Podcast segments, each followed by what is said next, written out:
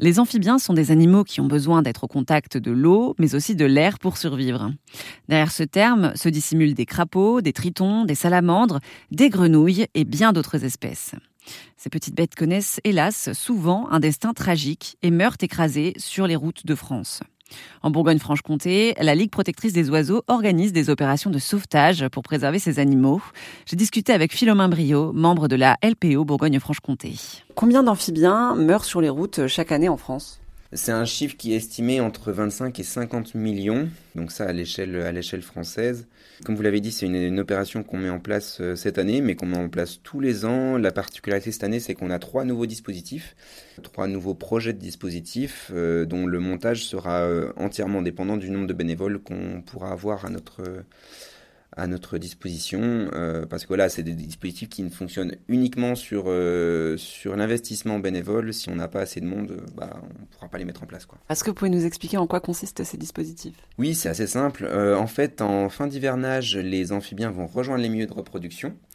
Euh, et parfois, lors de ces migrations, euh, enfin ces routes de migration croisent des axes routiers, euh, ce, qui crée, des points noirs d'écrasement, comme on les appelle.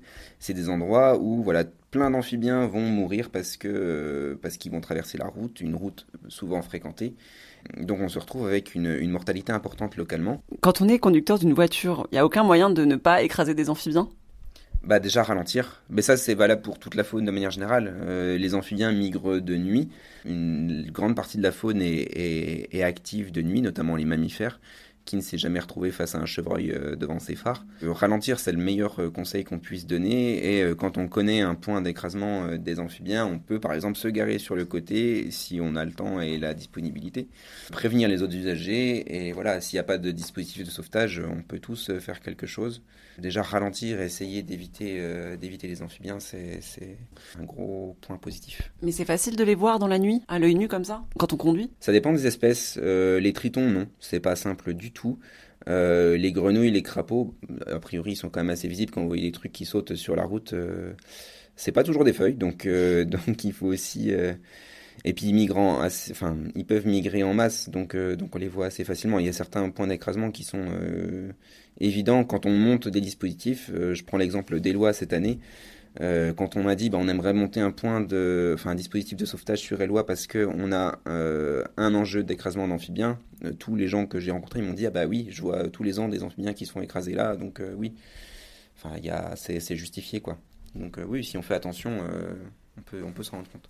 Et oui, j'allais vous demander si vous pouvez me citer deux trois points noirs comme vous dites. Par exemple, on va avoir Maté dans le Doubs, on va avoir bah, Vorges-les-Pins à côté de Besançon, on a Bouvran euh, on en a un à Dunzière, du coup, là où on met un nouveau dispositif. Dunzière euh, dans le Jura, à côté de Clairvaux-les-Lacs. Combien d'espèces euh, vous avez déjà pu sauver et combien de fois cette opération a été répétée?